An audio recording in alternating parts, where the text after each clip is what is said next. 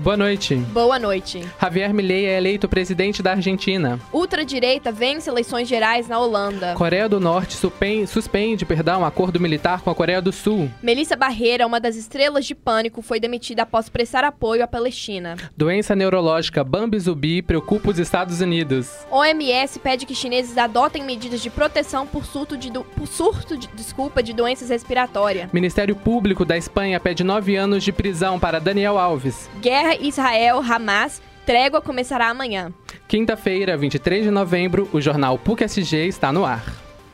Melissa Barreira se manifestou pela primeira vez após ser demitida da produção do Pânico 7. A atriz foi desligada do elenco do novo filme da franquia após prestar apoio à Palestina e se posicionar contra as mortes de civis. Quem traz os detalhes é o Miguel Augustos. Boa noite, Miguel. Boa noite, boa noite para quem está no estúdio, boa noite para quem está ouvindo a gente. A atriz Melissa Barreira, que interpreta Samantha Carpenter na franquia Pânico, deu sua primeira declaração pública após ter sido desligada da produção do set filme da série. Segundo fontes, a atriz foi dispensada por causa das suas publicações sobre o conflito Israel-Hamas em suas redes sociais. A produtora do filme Spyglass Media Group chamou o apoio à Palestina de antissemitismo e disse que tem tolerância zero com isso. A declaração foi dada à revista Variety. Em, em, um story publicado em seu Instagram, a atriz começou o comunicado afirmando que condena o antissemitismo e a islamofobia e termina dizendo que não pode ficar em silêncio. Volto com vocês aí no estúdio. Muito obrigado pelas informações, Miguel. E a gente fala agora sobre o Daniel Alves, que é réu pelo crime de estrupo, porque o Ministério Público da Espanha pediu nesta quinta-feira a condenação de Daniel Alves a nove anos de prisão pelo crime cometido em dezembro do ano passado em Barcelona. Quem traz mais informações pra gente é a Jennifer Alves. Boa noite, Jennifer. Boa noite, Alisson. É isso mesmo. O Ministério Público de Barcelona, na Espanha, pediu nesta quinta-feira, dia 23, nove anos de prisão para o ex-jogador do selo brasileiro, Daniel Alves. Daniel é acusado de ter estuprado uma mulher em uma boate em Barcelona em dezembro de 2022. Ele nega, mas está preso preventivamente desde janeiro deste ano e irá a julgamento. O brasileiro será julgado por agressão sexual. A legislação espanhola não tem uma tipificação específica para o estupro, mas engloba esse crime dentro dos casos de agressão sexual, nos quais o réu pode pegar uma pena de até 15 anos de prisão, caso condenado. A defesa do brasileiro não havia se declarado sobre o pedido do Ministério Público até a última atualização dessa postagem. No início de outubro, o advogado o advogado que havia assumido a defesa de, de, Daniel, o criminalista espanhol Cristóbal Martel, pediu demissão, alegando que considerava o caso como perdido. Apesar de negar a acusação, Daniel já deu quatro versões diferentes sobre o episódio em depoimentos à polícia e à justiça local. Obrigada pelas informações, Jennifer. A gente fala agora sobre as eleições presidenciais na Argentina. Javier Milei foi, desculpa, foi eleito presidente no último domingo. Os detalhes com Miguel Augustos.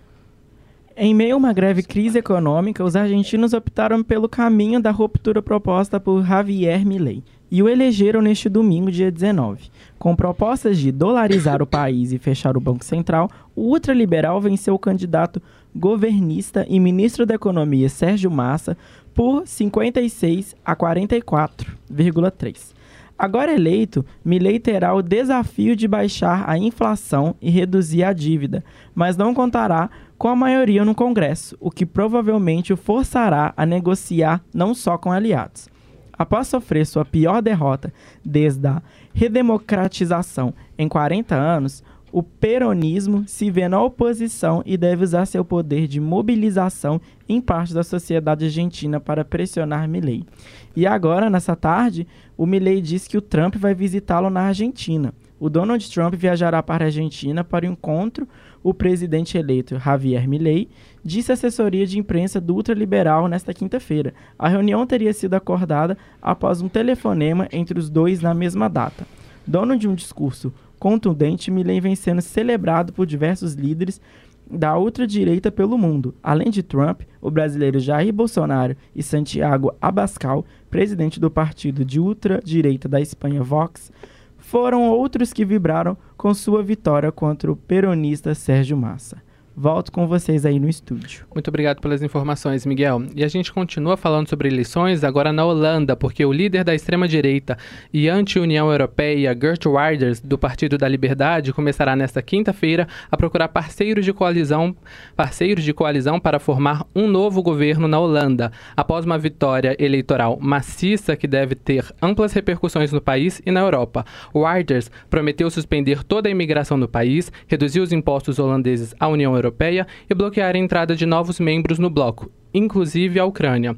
Superando todas as previsões, o Partido da Liberdade conquistou 37 dos 150 assentos parlamentares, bem à frente dos 25 da chapa liderada pelos trabalhistas e dos 24 do Partido Popular pela Liberdade e Democracia. A vitória de Wilders envia um alerta aos principais partidos da Europa antes das eleições para o Parlamento Europeu em junho do próximo ano, que provavelmente serão disputadas em torno das mesmas questões da eleição da Holanda, ou seja, imigração, custo de vida e mudanças climáticas. Wilders disse várias vezes que a Holanda deveria parar de fornecer armas à Ucrânia, pois, segundo ele, o seu próprio país precisa das armas armas para poder se defender. Após a sua vitória, ele afirmou que a Holanda voltará a ser dos holandeses e o tsunami de asilo e a imigração serão contidos. O OMS, desculpa, pede que chineses adotem medidas de proteção por surto de doença respiratória. O país registra um pico de casos entre crianças no norte. Os detalhes com Thais Frade.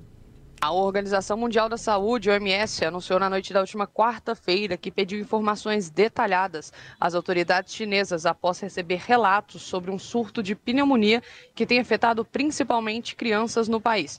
A instituição também recomendou que o país asiático adote medidas para reduzir o risco de doença respiratória. Em seu perfil no antigo Twitter, o X, a OMS afirma ainda que as informações sobre o aumento nos casos de doenças respiratórias no país foram relatadas por autoridades autoridades chinesas durante uma coletiva de imprensa no último dia 13 de novembro.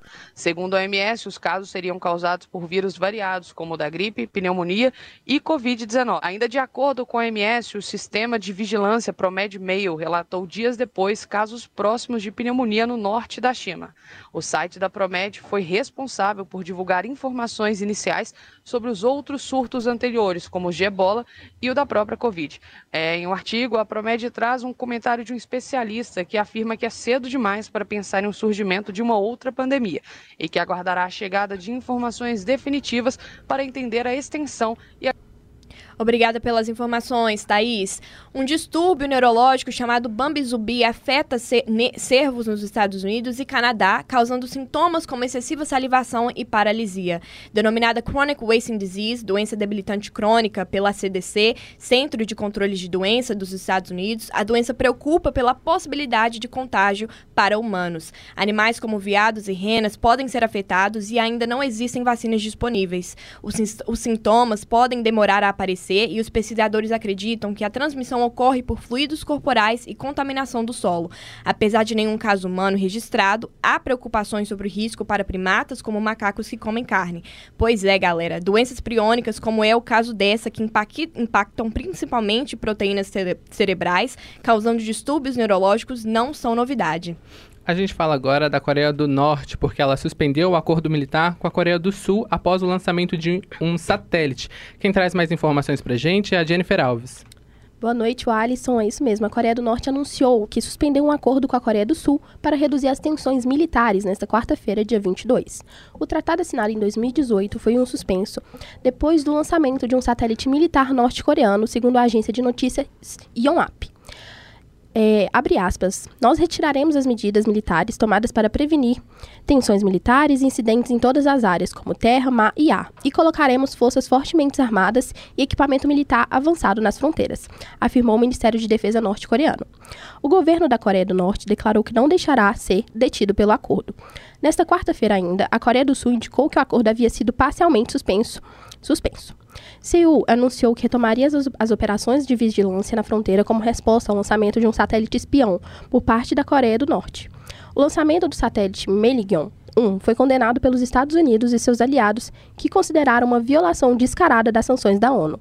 A Coreia do Norte afirmou que o satélite está em órbita e que Kim Jong-un já revisou imagens de bases militares americanas em Guam. Segundo o exército sul-coreano, o satélite entrou em órbita, mas é cedo demais para dizer se funciona. A agência de inteligência do país afirmou que a Coreia do Norte recebeu ajuda da Rússia para o lançamento do equipamento. A Coreia do Sul acredita que o regime de Kim Jong-un pode lançar outros satélites no próximo ano. Também há chance de que Pyongyang faça um teste nuclear em 2024. Volto com você no estúdio. Obrigada pelas informações, Jennifer. O Catar anunciou que uma breve trégua na guerra entre Israel e Hamas começará amanhã de manhã. Os detalhes com Thaís Frade.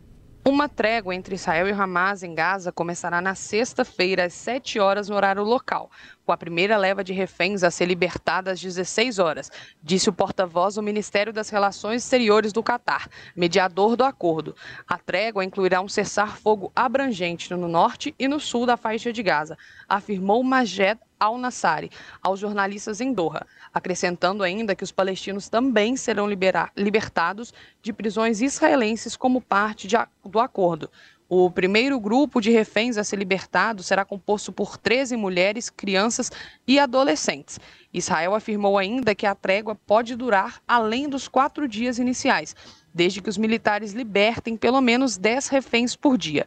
A primeira pausa na guerra de sete semanas deverá ser acompanhada pela libertação de 50 mulheres crianças e adolescentes reféns capturados por militares que atacaram Israel em 7 de outubro. Tudo isso em troca de 150 palestinos detidos em prisões israelenses. É, uma sala de operações em Doha monitorará a trégua e a libertação de reféns e terá linhas de comunicação diretas e em tempo real com Israel o escritório político do Hamas em Doha e o Comitê Internacional da Cruz Vermelha. O Catar espera negociar um acordo subsequente para liberar reféns adicionais de Gaza e até o quarto dia da trégua.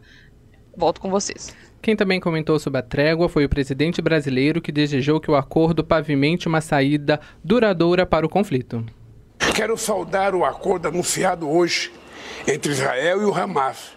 Espero que esse acordo possa pavimentar o caminho para uma saída política e duradoura para esse conflito e para a retomada do processo de paz entre Israel e a Palestina.